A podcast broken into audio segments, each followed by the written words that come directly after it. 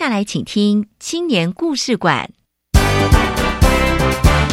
青年故事馆，大家要勇于去尝试，因为尝试你才能看见不一样的自己。勇敢面对你从来没有想过的事情，那你会找到不一样的价值。创业的每一天会有很多困难跟挑战，用我们年轻人的力量，把文化、把部落带起来。每周三晚上七点零五分，青年故事馆敞开大门，邀请你一同来分享青年朋友服务学习、创业奋斗、参与公共事务以及勇敢追梦的精彩故事。教育部青年发展署与教育电台联合直播，吴宜佳制作主持。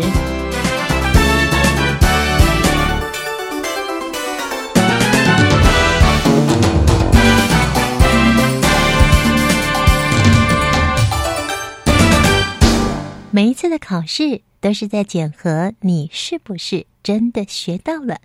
嗨，各位亲爱的朋友，大家好，我是宜家，欢迎进入青年故事馆。最近呢，正好是期末考的时间。那在考试之前，除了用功的准备考试之外，也有很多的同学其实呢，正为着即将来临的暑假要到偏乡去进行服务而做足了准备。就像我们今天青年故事馆要跟大家说故事的这个团队——嘉义女中幸福小太阳志工队，他们除了平常的服务之外，在暑假呢也会安排环岛进行义卖以及服务。我们在听了灯伟。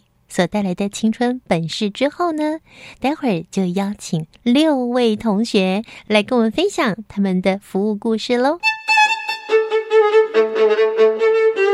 青春本事，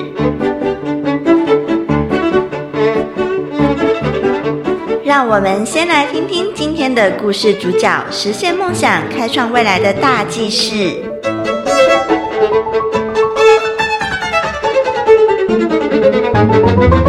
各位听众朋友，大家晚安，我是当伟。青年用行动力参与志工服务，不但奉献自己的热情，更学习许多课本上没有的宝贵经验。教育部青年署为了鼓励这些积极为社会付出的青年志工团体，以服务绩优团体项目作为竞赛标准，鼓励嘉义女中幸福小太阳志工队打出“幸福学堂在家乡，环岛义助加福同”的口号。不仅连续六年荣获全国志工绩优竞赛的第二名，今年更获得了青年卓越组的第一名。一百零六年，幸福小太阳志工队靠着义卖松饼，捐出将近二十万给全台各地的社福机构。另外，也跟邻近的小学合作开辟农场，不仅将收成的农作物分给独居长辈，也栽种蝶豆花，制作成健康饮品，进而再推广给其他需要协助的家庭。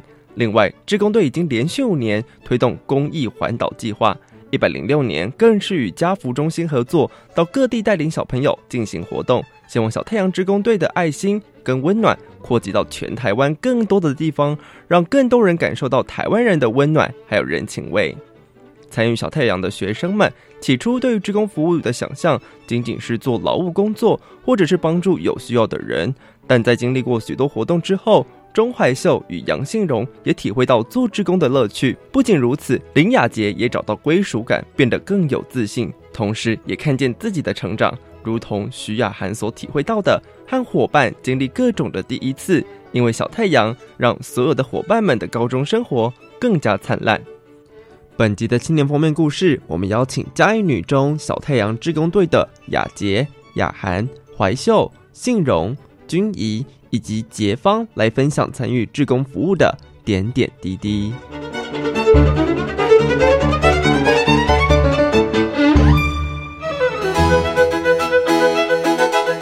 青年封面故事，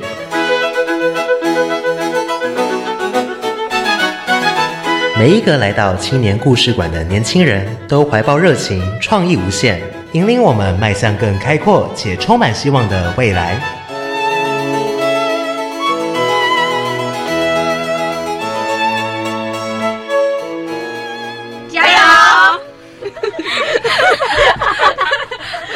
亲爱的朋友，大家好，欢迎进入青年故事馆青年封面故事。今天来到节目中的嘉义女中幸福小太阳志工队，一共是六位同学，要来为我们介绍幸福学堂啊，还有公益环岛啊。队长是谁呢？我雅涵，雅涵带着你的队员们来为我们介绍你们的幸福小太阳在做什么服务。他们荣获了一百零六年青年志工基优团队的卓越奖，恭喜你们哦！最重要不是得到什么奖，最重要的是你们做了很扎实的服务。那谁先来为我们听众朋友介绍一下你们这样的一个团队呢？你们团队名称叫做。幸福小太阳志工队，好，今天带队来到这里的呢是吴豪哲老师，但是老师呢今天并没有进录音室，那我们就请队长来先自我介绍一下，然后每个团员来让我们全国的青年朋友认识你们，好吗？好，大家好，我是高二的雅涵，担任小太阳的社长。大家好，我是高二的雅洁，担任幸福学堂的班主任。大家好，我是高二的怀秀。我负责社区服务。大家好，我是高二的信荣，负责开心农场的运作。大家好，我是高二的杰芳，负责带团康活动。大家好，我是高三的君怡，我之前担任文书的工作。好，每个人都有重责大任呐。那哪一位同学来给我们介绍你们幸福小太阳志工队到底在进行哪些服务呢？队长吗？好，雅涵。幸福小太阳志工队创设至今已经十六年了，一直秉持着真爱乡土、关怀弱势的精神，利用课余时间关怀创世的植物人以及华山的独居长辈。在国内爆发 SARS 疫情、南亚大海啸以及日本三一一赈灾的同时，我们也都付诸实际的行动。民国九十六年，我们利用暑假走入偏乡，服务了十七所国小以及八百五十六名学童。民国一百年，我们创设周末幸福学堂，辅导临近国小以及家福中心所推荐过来的受助儿童，希望能更长期的深入在家乡服务。民国一百零二年，我们展开了连续五年的公益环岛，在这五年，我们与各大社福机构合作，希望能将我们的爱心不断不断的送往偏乡。其中最特别的是，在一百零二年，我们带着小朋友。到植物人床边弹奏乌克丽丽，疗愈他们以及家属。嗯哼，好，刚刚是为我们简单的介绍一下幸福小太阳志工队，它是在九十一年就创立了，对不对？对，是由吴豪哲老师开创的。是，现在老师虽然已经退休了，但还是依然带着你们。对，哇，精神令人敬佩哦。而你们。在一百零二年呢，也获得了区域和平志工绩优团队的社区服务类全国决赛社区贡献奖。在一百零三年的时候呢，也获得了教育服务类全国决赛的第二名。到了一百零四年呢，也是啊，获得了这个青少年组的全国决赛第二名。而到一百零六年呢，你们的成绩太优秀了，所以就进入了青卓组，获得了卓越奖。真的是大大的恭喜你们！刚刚跟我们提到的是你们这个社团，但是你们这个社团到底做了？哪些事情呢？刚刚只是轻描淡写的稍微介绍一下。那哪一位要来给我们介绍你们的服务的内容呢？一定是非常扎实，才会连续这么多年得到这么多奖。好，来给我们介绍一下吧，雅洁。因为我们现在还是高中生，然后考量到自身的课业压力、时间、人力，还有我们的经费等等部分，加上我们希望可以透过自身的力量回馈。家乡，所以我们服务的重心会放在嘉义，而我们主要有五个特色：一是在地，二是走读，三是助人，四是环岛，五是义卖。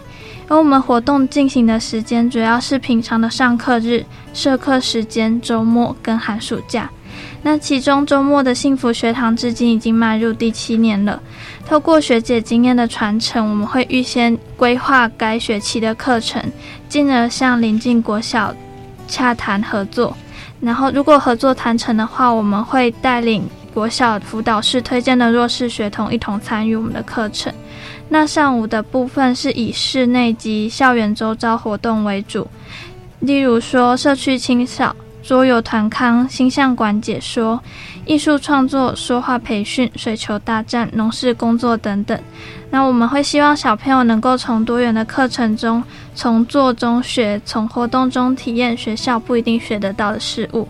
那下午的课程会以户外为主，像是古迹解说、生态教育、消防体验、社服机构访视等。那其中小朋友最喜欢的，然后也是最特别的，就是每学期会有一次的户外教学，以及我们会常常进行的公演募发票。户外教学的部分呢，我们会带领小朋友到外县市走访。其中比较特别的经验是我们到彰化社头体验 DIY 袜子娃娃，以及到埔盐帮助小农采收花椰菜。哇，听起来好有趣哦！这些活动真好玩呢。这些都是希望小朋友能接触到不同的人文风情、在地文化等等，让视野能够更加开阔。而我们也希望将服务的精神带给小朋友，因此透过公演木发票的活动。让小朋友体会到，他们除了从我们的活动中收获，也有能力为社会尽一份心力，帮助更多有需要的人。好，那我们来请六位跟我们好好分享一下，不管是开心农场也好，社区服务也好，公益环岛也好，甚至呢，哎，刚刚有提到的幸福学堂也好。一定呢，都有很多让自己非常深刻的感动。每个人都跟我们分享一个深刻的故事，好吗？好，谁先呢？我，我们请杰芳来跟我们分享。我先介绍我们公益环岛这个活动。公益环岛已经办了五年了，每年我们都会跟很多社福机构合作，像是创世基金会、华山基金会、门诺医院等。第四年，我们也到城坝书屋，我们发现偏乡小孩的物资与教育资源都很缺乏。这造就我们去年公益环岛与家福中心合作的原因。而在与家福中心合作的时候，我们注意到在山区的大武家福生活很不便利。于是今年的寒假营队，我们再次来到大武家福，带给那些小朋友活泼有趣的课程。透过一次次的营队，我们发现问题而去实践，让每次的出队更有意义。那杰芳也来跟我们分享几个在环岛服务过程中所发生的小插曲。我觉得其中让我最感动的是台湾人的热情还有善良，像是我们在公演木发票的时候，不管太阳多大，或者是下起了雨，我们还是要拿出我们最大的热情。这时就会有人来关心我们，说：“诶，要不要去阴凉处休息呀？太阳很大。”或者是拿出卫生纸给我们擦掉满身的大汗。还曾经有人在一旁替我们撑伞。在罗东车站时，有一位店员冲出了店面，替我们大喊了好几次加油，给了我们无比的力量。从那些与我们擦肩而过的路人，我们感受到台湾人的温暖。环岛的过程中，我们也多次与小朋友互动。有大约一天的时间，我们带着潮州家福的小朋友一起做公益。他们将自己所擅长的热舞结合公益演出，像是他们在高雄捷运站前可丁大街尽情的热舞，弹奏乌克丽丽。我想能用自己的专长帮助到别人，也是一种幸福吧。与我们一同在烈日下募发票的他们，不曾喊过辛苦，而且总是面带微笑，这让我不禁感慨，在那个年纪的我，应该没有那么的懂事吧？你说那群小朋友吗？对。然后有次我们也到关山家福，那是我第一次教小朋友做造型气球，还有跳手语歌。但是那次遇到很大的挫折，因为就是有几个小朋友都躲在后面，不与我们互动，然后也很不开心的样子。我事后明，他们很多是受过伤害的，所以他们才会有那样的反应。这让我明白，当你去帮助别人的时候，也需要了解他们的心情还有状况。嗯后来我们在关山家福跟小朋友玩水球大战，然后那时候我发现有一个小女孩受到其他小朋友的排挤。那位小女孩喜欢牵着我的手，然后说：“姐姐，我好喜欢你哦。”她笑得很灿烂，可是。我觉得看了很心疼，嗯，就是我明白自己的无力，因为我们只能与他们短暂的见面，嗯哼，没办法一直保护他们，所以我们只能在那短暂的时间内给他们最大的快乐。离开的时候，我一直看着那位小女孩，直到她从我的视线里消失。我自己也不明白是我温暖了她，还是她的笑容温暖了我。那你一定是眼光泛着泪水吧？就很想哭，可是没有哭出来，很不舍，对不对？嗯，哎，所以你们都要学会什么造型气球啊、手语之类的，哇，十八般武艺都要会吗？超厉害！你们还会什么啊？除了刚刚讲造型气球、手语，烤松饼，烤松饼，口水都要流下来了。我们先擦个口水吧，等一下再请其他同学来分享。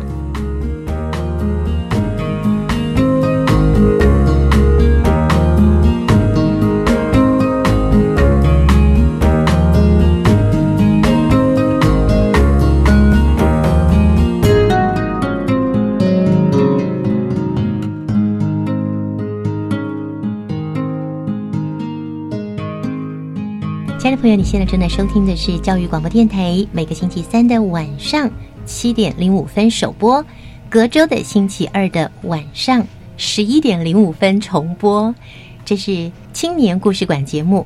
今天我们邀请到了嘉义女中的雅涵、怀秀、信荣、杰芳、雅洁以及君怡，来跟我们分享他们的幸福小太阳志工队。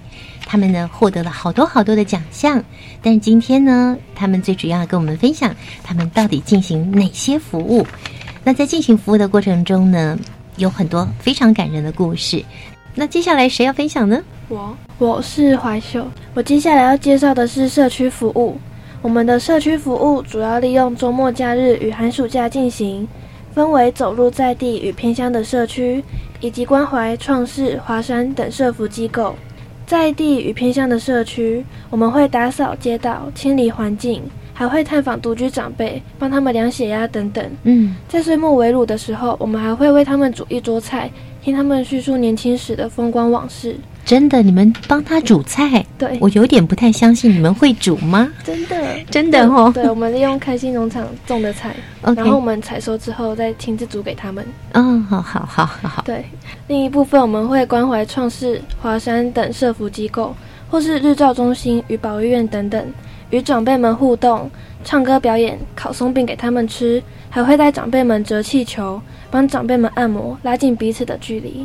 那是不是有一些小故事要跟我们分享呢？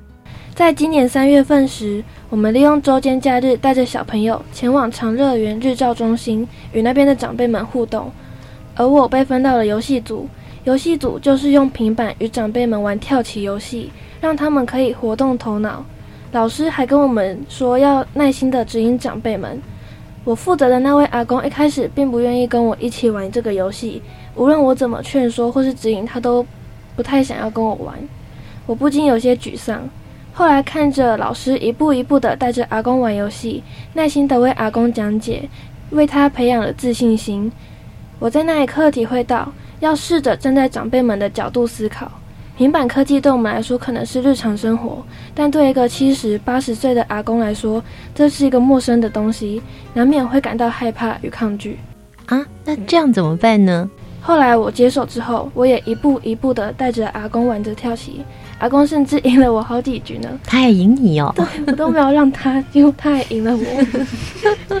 然后我发现阿公的头脑头脑其实动得蛮快的，嗯，就是常常发现我不知道的另外一个方向，所以我觉得我们两个是互相学习。后来阿公还跟我叙说了他的年轻往事，比想象中的还要吸引人，并不像印象中的历史那么无趣。最后我们离开前。甚至有一个我没有接触过的阿妈与我们热情拥抱，我很感动。就算我没有跟那位阿妈接触，没有跟她聊过天，但她是给了我们每一个人很大的拥抱。每个人对一个拥抱，对每个人，就是我明明都没有跟她接触过，她可能太感动了，所以我觉得很温暖。嗯嗯，好，所以你们除了会什么折气球啊，还会烤松饼啊，还会煮饭呢。好，接下来信荣。你要跟我们分享什么呢？大家好，我现在来介绍我们幸福农场。幸福农场一开始成立的目的，其实是要让幸福学堂的小朋友体验农村的生活。我们利用校内荒废的空地和闲置的花盆，种植蔬菜和园艺盆栽。而最近啊，我们把农场收成的蝶豆花、洛神花加工成蝶豆饮料和洛神果酱，拿去校内进行义卖，也和辅导室合作。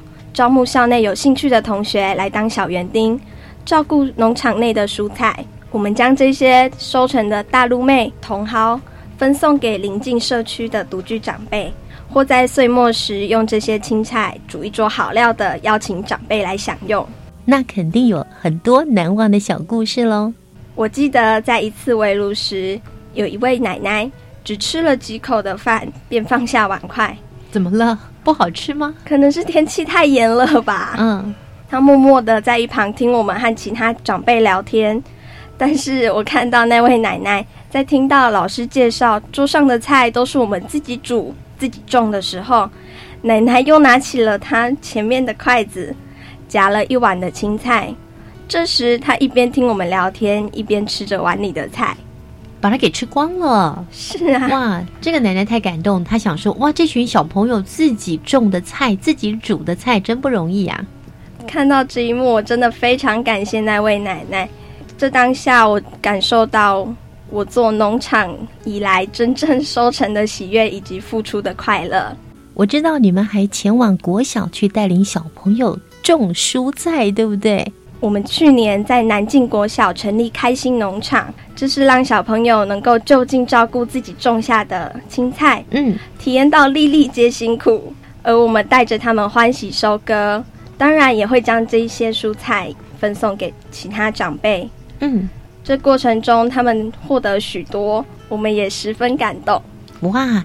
所以你们在自己学校里面，在嘉义女中经营的幸福农场还不够，还跑到别的学校去经营开心农场哦。当然，未来我们甚至要在所有我们服务过的学校，未来我们甚至要在我们所有服务过的国小都成立一个开心农场。真正的开心农场，不是在手机或在电脑上面玩的开心农场哦。嗯，也不能偷菜。我相信，可能有些同学平常也许不太喜欢吃青菜，但是自从有了开心农场之后，自己也变得爱吃青菜了。有这个可能吗？我就是那一个。谁？杰芳就是那一个吗？本来不吃青菜的。对。嗯，现在吃了。现在很喜欢吃，因为是自己种的。对。那刚才分享的是杏蓉，那紧接着谁要分享呢？我队长。嗯，雅涵。在环岛期间，我们去了寿丰的门诺医院。一开始，我们先和长辈跳几首简单的舞来暖场，接着进行桌游跟造型气球的活动。嗯，最后和长辈分享我们现烤的松饼。为了拉近和长辈之间的距离，对付每人找一位长辈帮他按摩喂食松饼。我们将松饼撕成最小块，一口一口的喂长辈吃。我负责那一位长辈牙齿几乎掉光了，但他怎么吃啊？我们把它撕成很小块，就是那让它入口即化。对，然后他还坚持的要吃松饼，而且吃的很开心，也一直跟我说谢谢。嗯，当下觉得很感动，因为看长辈吃松饼吃的津津有味，又眉开眼笑。虽然他们没有几乎没有牙齿，但还愿意慢慢的将小块松饼吃进去，让我觉得很有成就感，也觉得。我的付出是值得的。你们就是在场陪着他们跳舞，然后又帮他们按摩，对，然后还烤松饼，在现场烤松饼，他们就一边闻着那个香味，你们就一边按摩。松饼烤好了，就停下按摩，就开始喂他们吃松饼，是这样子吗？对，非常美的画面。回来跟你爸爸妈妈讲，他们有没有说我们也想按摩跟松饼？有。好，刚刚分享的是队长雅涵，班主任雅杰呢？我要分享是我在周末学堂带领小朋友的经验。那因为我之前一开始社社课是我第一次体会到木发票的感觉。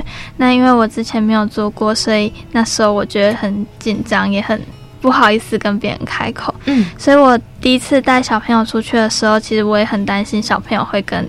一开始的我一样，嗯，可是可能因为他们之前参加学堂也有经验了，所以我发现他们比我还比你还有经验，对，比我还勇敢。那后来孩子们的表现又是怎么样的呢？待会儿在下一个阶段，我们请班主任雅洁继续跟我们分享喽。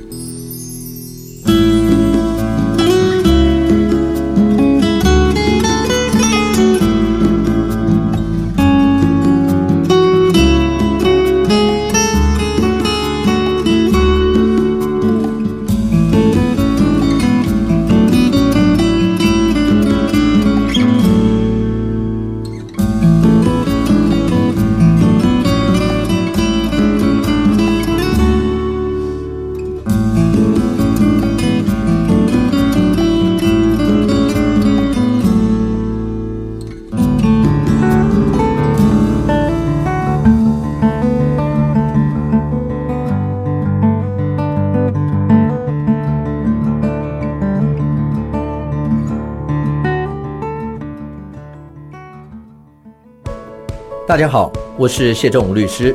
民众可能都以为洗钱不干我的事，是电影里的戏。但事实上，如果台湾的洗钱防治工作做不好，变成了犯罪者的天堂，造成诈欺、贪污、吸金更加泛滥，也会丧失国际竞争力，甚至影响贸易金流的通畅。未来，请您支持洗钱防治措施，让金流透明，给世界好评。以上由行政院洗钱防治办公室提供。前途茫茫，学校要怎么选呢？哎，来读五专啊！现在的五专啊，有医护、农工、外语，很多科别可以选。五年读完呐，有技术、有专长，不怕没工作。学校跟企业一起合作，还有五专展翅计划来补助。最后两年是免学费的哎！哇，读五专，我的未来不是梦。详情请到十二年国教五专招生资讯网查询。以上广告由教育部提供。爱心无国界，齐心做公益。创世基金会，谢谢您。FB 搜寻创世基金会，Love transcends borders.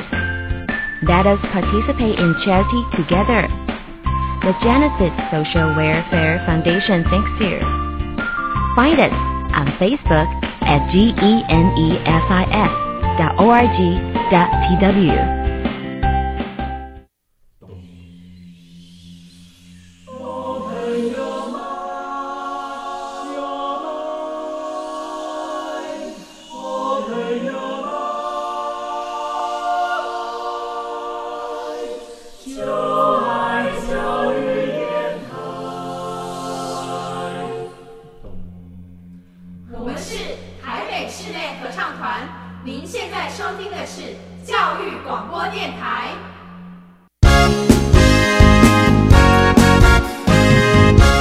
是幸福小太阳志工队。大家好，我是怀秀。大家好，我是信荣。大家好，我是雅洁。大家好，我是雅涵。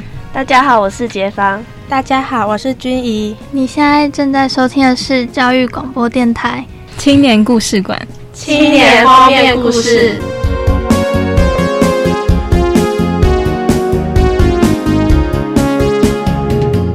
亲爱的朋友，今天青年故事馆充满了阳光。充满了温暖。我们邀请到的是嘉义女中幸福小太阳志工队。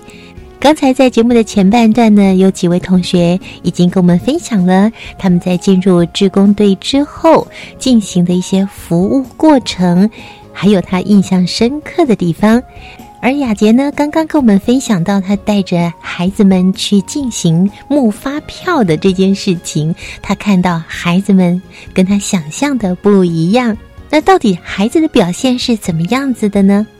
嗯，就我们也有告诉小朋友说，要很有礼貌，就是就算别人拒绝我们，因为难免会遇到有人漠视我们，那我们还是要跟别人道谢，至少对，就是。嗯，至少别人可能也有听我我们的口号这样。那因为有些小朋友比较直率，他可能会直接就是当下就问我说：“姐姐，为什么那些人不捐发票给我们？”或是说：“姐姐，那些人没有听到我们喊口号吗？没有听到我们公演吗？”或者说：“姐姐，他们真的没有发票吗？”那其实我当下真的是愣了一下，因为我没有想到小朋友会直接这样问我。对。可我还是跟他们说哦，说不定人家要赶车啊，说不定人家真的没有发票，有可能啊。其实我当下是在反省我自己，因为其实以前的我是真的是会婉拒别人的，就是就算我有发票，可是我还是会婉拒别人，然后快步离开。可是真正加入小太阳之后，就是我发现其实停下来半分钟做一件有意义的事情，其实。很简单，而且自己会会觉得很快乐。助人为快乐之本嘛，哈。对，所以自从加入了小太阳之后，自己有这样的一个小小的改变，对不对？对。好，这个是雅洁的分享，还有一位君怡来跟我们分享。这件事情是发生在我已经升上高三之后的事情，因为那时候在准备学测，所以礼拜六我会去学校的图书馆念书。有一次，我就刚好在中廊遇到学妹带着小朋友在进行学堂的活动，然后那个时候原本是以为说，我过了我一个一整个暑假没有看到小朋友，他们会不会已经不记得我了？嗯，但是他们不只记得我，还很热情的来跟我讲话。后来在我要去图书馆之前，他们也帮我加油，这也是让我很感动的一件事情。他们知道你要考试，所以帮你加油。对，是学妹告诉他们的。嗯，也因为他们加油了，所以你才考上了。就是有那个动力呀，好感动哦！好，刚刚呢，六个人都个别分享了你们比较印象深刻的活动，特别也透过你们的分享，也把你们最主要的一些服务介绍给听众朋友。紧接着呢，在节目的最后这个阶段，我们要请今天的特别来宾——幸福小太阳志工队，他们是嘉义女中的同学，由吴豪珍老师所带领这样的一个团队呢，是从民国九十一年到现在，哇，算算已经十六年了哟。他们会继续走下去，继续让这个幸福的阳光洒在全国的各个角落。最后，我们要请六位同学来跟我们分享，在整个服务过程里面呢，你们一定有很多的收获。好，谁先呢？我是怀秀，在服务过程中，我觉得对我收获最大的是近距离与人们接触。在这个人口快速老化的社会里，看着长辈们开心的表情，我的心也仿佛被治愈了一般。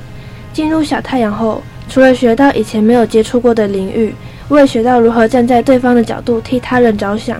尤其是关怀长辈们后，深刻体悟、深刻体悟到这些独居长辈们是多么的不容易，以及他们所承受的孤独。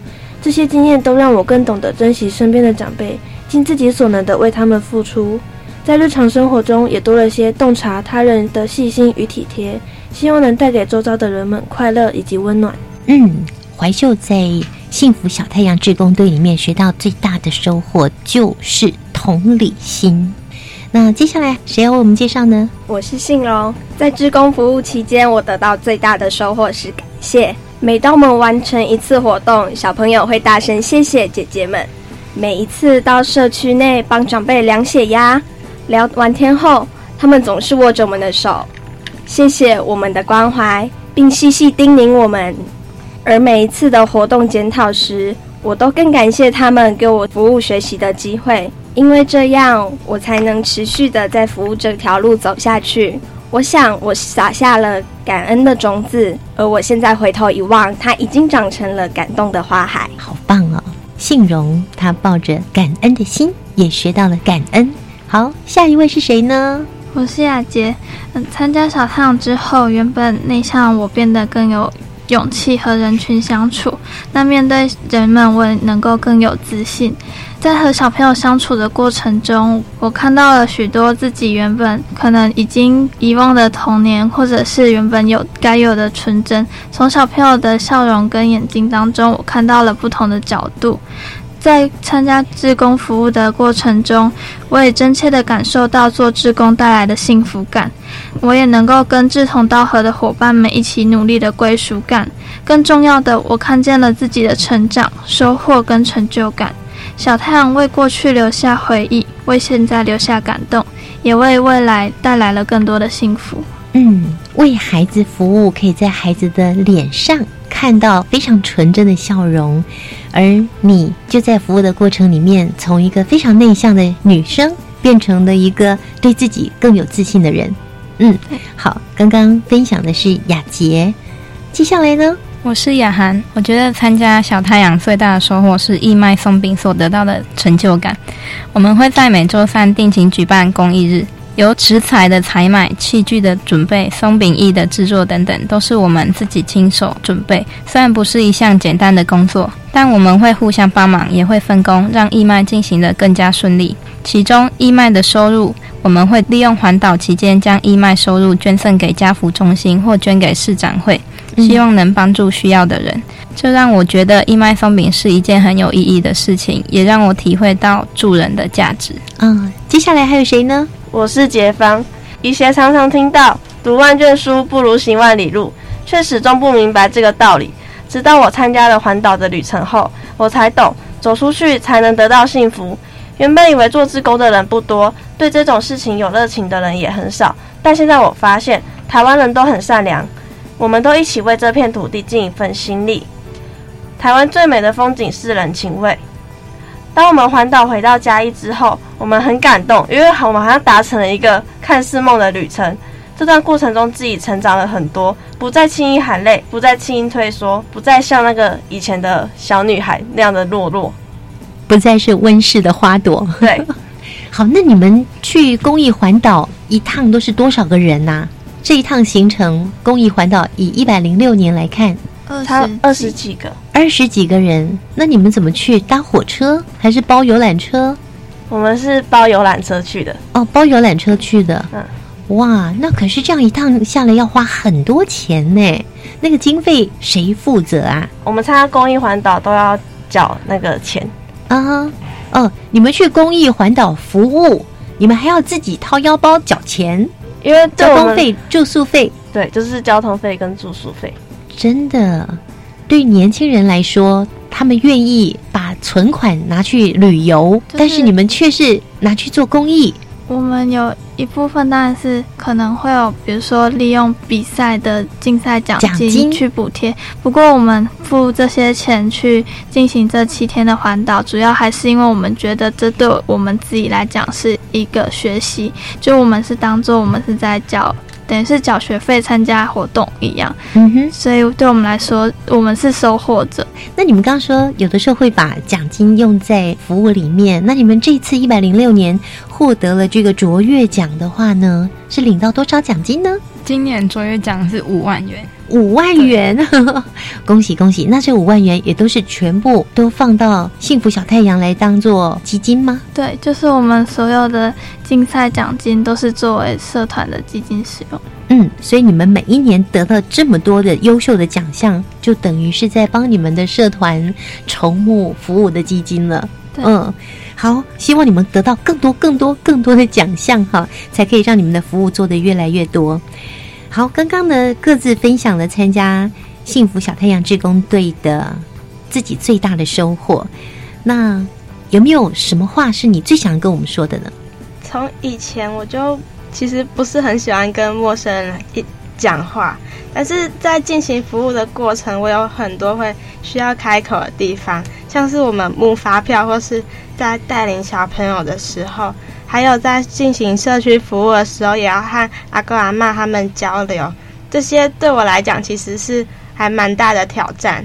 所以在服务的过程中，我有慢慢的培养出了那种开口的勇气。嗯，从原本我没有办法就是自己一个人独自跟他们讲话，到现在我可以很自然的跟别人交流，这对我来讲其实是很大的改变。哦，所以你以前也很内向吗？对，好，那你等于是跟雅洁一样，呃，本来是比较内向的，现在愿意接触人群，对，而且可以侃侃而谈。好，我们今天访问到这里呢，相信听众朋友也会觉得好感动哦。他们五十个高中女同学啊，进行了这么多的服务，他们不但服务社区、服务老人、服务创世基金会、服务家福中心，也进行公益环岛。那我相信呢，在一百零七年以及未来啊，他们也有很多不一样的规划。谁给我们介绍一下你们紧接着接下来未来的规划呢？呃，这边我觉得可以分成几个部分来讲。在社区服务这方面的话，我们会希望可以深耕家乡，持续在社区进行更深入的服务，来帮助当地的长辈还有学童。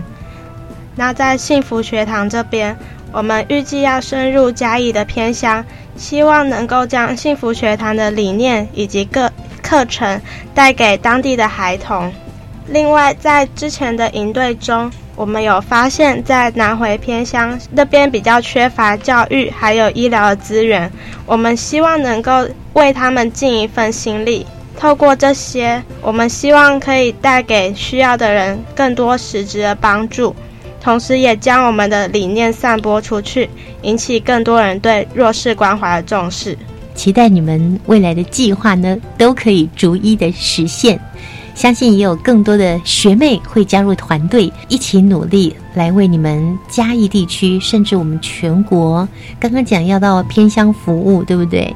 因为城乡差距真的还蛮明显的。嗯，让我们一起来加油哦！让我们一起共好。那最后最后呢，因为吴豪哲老师他今天没有办法在我们的麦克风前面跟大家致意，所以呢，我们也特别邀请了各位这六位同学的学姐，她现在在台北就读，已经是大一的同学，我们请她代表吴浩哲老师来跟我们全国所有的听众，甚至是不是要勉励我们嘉义女中幸福小太阳志工队呢？我不知道他要说什么，我们来听听看。大家好，我叫黄博英，去年从嘉义女中毕业，也是志工队的一份子。那吴豪哲老师想透过我说的这句话是：在天上的怡莲学姐，相信你有看到我们学妹们在你所生长的这块土地上，持续散发着小太阳的光和热。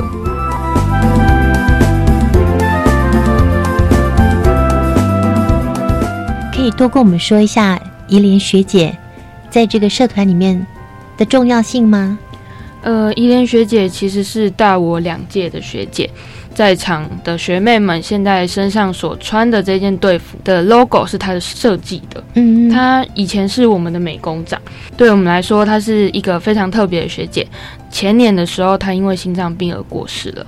然后，这位学姐虽然过世了，但是她的设计以及她的精神永远留在你们的身上，对吧？是的，嗯，那就带着怡莲学姐以及所有历届的学姐们对于幸福小太阳志工队曾经做过的努力，大家一起携手向前，再付出更多的精神以及更多的智慧，让这片土地更加的幸福跟美好，跟你们一样一起幸福喽！谢谢你们的分享，谢谢，谢谢。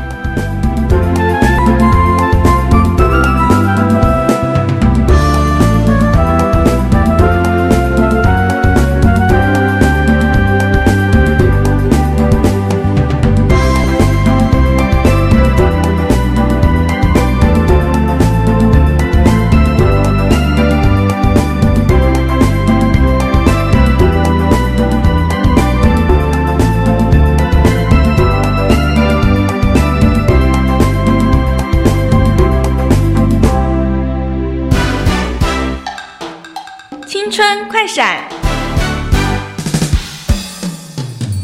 跳跃的青春节奏，浪漫的追梦时刻，请跟着故事主角一起青春快闪。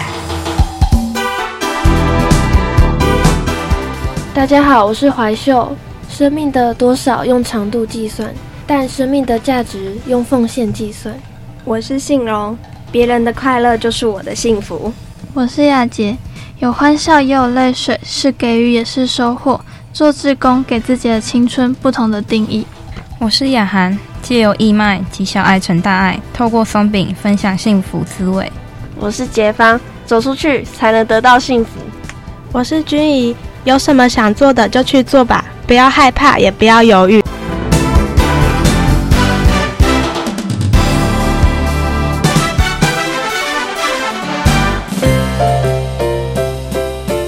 今年优先报。这是专为提升青年就业力、健康力、团队合作能力及拓展国际视野的活动资讯平台。欢迎青年朋友透过多元学习，开展生命的无限可能。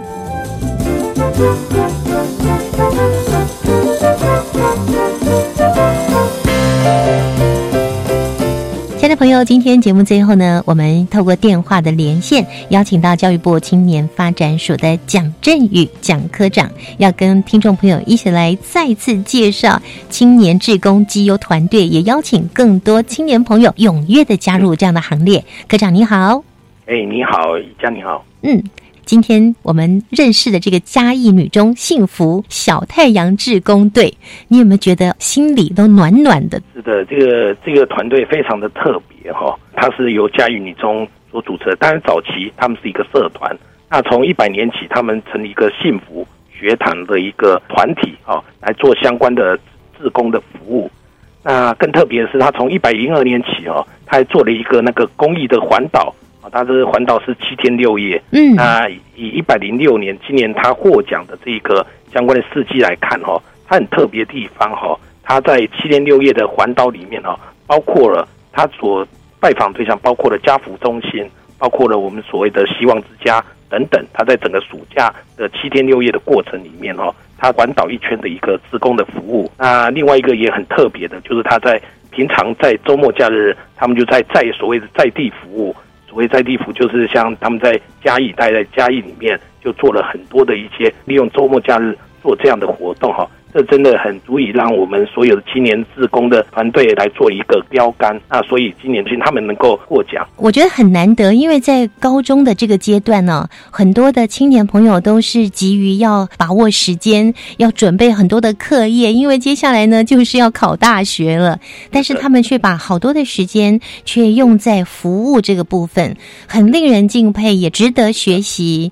那我们赶快也为听众朋友介绍一下，像教育部青年发展署所进行的这个青年志工机优团队计划呢，有超过一百个队伍已经获奖了，对不对？没有错，我们从一百年到一百零六年，我们这边统计大概有一百一百二十六队已经获奖。嗯，那其实呢，这个是获奖的团队哦，来参加的那就更多了。是的，没错，像以我们一百零六年来说。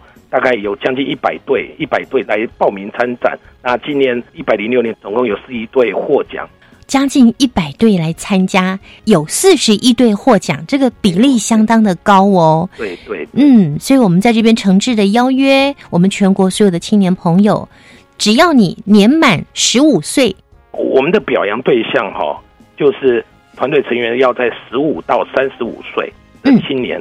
那每一队六到三十人组成一个团队。嗯哼，现在一百零六年的资格上面包括从事国内的社区，第二个面向是教育，第三个环境，第四个健康，第五个文化，第六个科技，六大面向的志愿服务工作，只要组队。都可以参加。嗯哼哼，是。其实，在一百零七年呢，青年志工绩优团队的计划办法还没有公告，要等到差不多十一月才会公告。我们提前告诉青年朋友是有意义的，对不对？对的，没有错。因为其实志工的服务，一百零七年的十一月会公布。从现在开始，我们青年志工就可以开始组队了。最少要六个人，最多三十个人。对。那团队的年纪是十五岁到三十五岁，五岁。但不论是在学或是在就业的青年，都可以有机会来参加。对，我们现在分的组别有三组。嗯，第一个组就是所谓的高中职团队，哦，那这个大概青少年组，这是我们第一个组。第二组是青年组，是属于大专校院还有社会青年的团队。嗯哼，第二组，另外一组比较特别，就是我们发现有很有一些。施工的团队这几年来年年获奖，所以我们设立了一个叫做卓越组，就是在这四年内，只要有两次获前三名团队，我们就把它当做第三个组，叫做卓越组来做一个。评比，我都觉得不用评比了，直接给奖金了。他们能参加的、能获选的，大概都是非常优秀的。对，所以有这三个组别，一个是高中职的青少年组，一个是青年组，是包括了大专校院的青年以及社会青年，另外一个是卓越组，在四年内啊获得前三名的。至少有两次，你就可以进入卓越组。那奖励的办法是不是也请科长跟我们说明一下呢？可以，我们奖励办法分成也分成三个奖，嗯，一个是绩优服务奖，另外一个是所谓的服务创新奖，第三个是加薪奖。嗯哼，那绩优服务奖的部分，我们也把青年组和青少年组哈前三名的话评出绩优服务的前三名，那青少年和青年组。每一个团队颁发四万元的奖金，那卓越组是奖金是五万元。那另外一个服务创新奖哈，那青年组、青青少年组各选两名，得奖团队颁发两万元。那另外一个嘉行奖，那不限名额啊，那只要是我们我们审查委员评出来，他也是具有一个值得表扬的地方的话，我们就得到嘉行奖。那青少年组和青年组都各颁发一万元。那卓越组是奖金两万元，哇，真的是好大的鼓励呀！对，因为我相信很多青年朋友呢，平常要服务很多，比方说育幼院啦，或是老人家啦，或是偏乡地区啦，那他们呢也都是要自掏腰包，有些交通费的部分啊，嗯，或者是有一些呃需需要的用品的部分，他们都要去募款呢。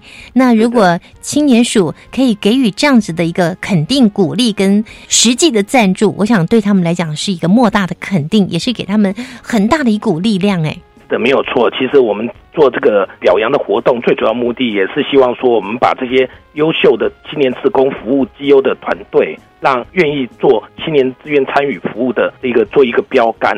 那也将这些青年职工的一些创意的服务的内涵，能够做一个分享和学习，让大家都可以去仿效这样的一个青年职工的一个模式，大家一起来推动青年职工对这个整个社会的一个提升。欢迎所有我们我们热血的青年志工，大家一起来做服务，无论到偏乡到社会各个弱势的一个需要关怀角落，让我们把青年志工的这样的一个精神。整个都都发扬光大，非常谢谢蒋振宇蒋科长透过电话连线给我们介绍青年志工绩优团队的遴选办法，谢谢科长，谢谢宜家，谢谢。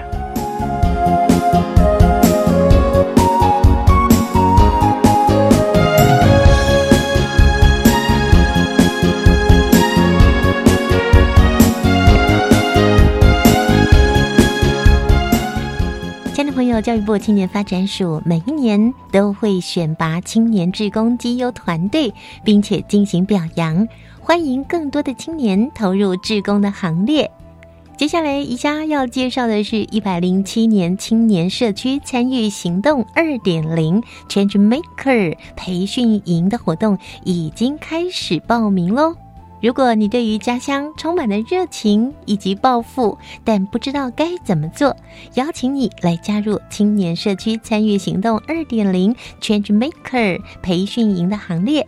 从七月十三号开始到七月二十九号，在北中南东各举办一场三天两夜的培训营，包括实地参访、智能课程、优秀青年典范团队的分享，以及议题分组讨论等等。对于想要学习地方创生新知、整合创意点子，或是深入了解台湾优秀地方的创生案例的青年朋友，绝对要把握这个机会哦！赶快来报名，进入到教育部青年发展署的网站。另外，在二零一八年的全球青年趋势论坛，要遴选青年接待大使，活动时间是在今年的十月三十号到十一月六号。只要符合十八岁到三十五岁、具有中华民国国籍的青年，必须要有独立并且自我负责、乐观进取、具有服务以及国际交流热忱的朋友。如果能够具备音乐、舞蹈技艺或是其他可以彰显我国文化特色的各项才艺专长者，就更可能加分了。请记下电话号码零二七七三六五五三零零二七七三六五五三零，找杨小姐，或是直接进入到教育部青年发展署的网站来搜寻二零一八全球青年趋势论坛青年接待大使的遴选哦。好，那么在今天节目的最后呢，我们要来听听下个星期要为我们说故事的是谁呢？蝙蝠，我想大家都知道，蝙蝠是昼伏夜出嘛。它再怎么样也算是我们地球上古老的哺乳类，在台湾大部分比例很高都会去庙里，他都会告诉我们，哎，哪一间庙哪边看到蝙蝠的图案，就那时候发现文化之美就在我们身边，而且文化就这么的近。欢迎青年朋友来到八岛女巫的故乡。他的发音最贴近给他名字的平地原住民平埔族的凯达格兰族北投社居民。下个星期的青年故事馆不但热闹又好玩哦，要为大家介绍的是台北蝙蝠壮游点以及北投青年壮游点。我们期待下周见了，拜拜。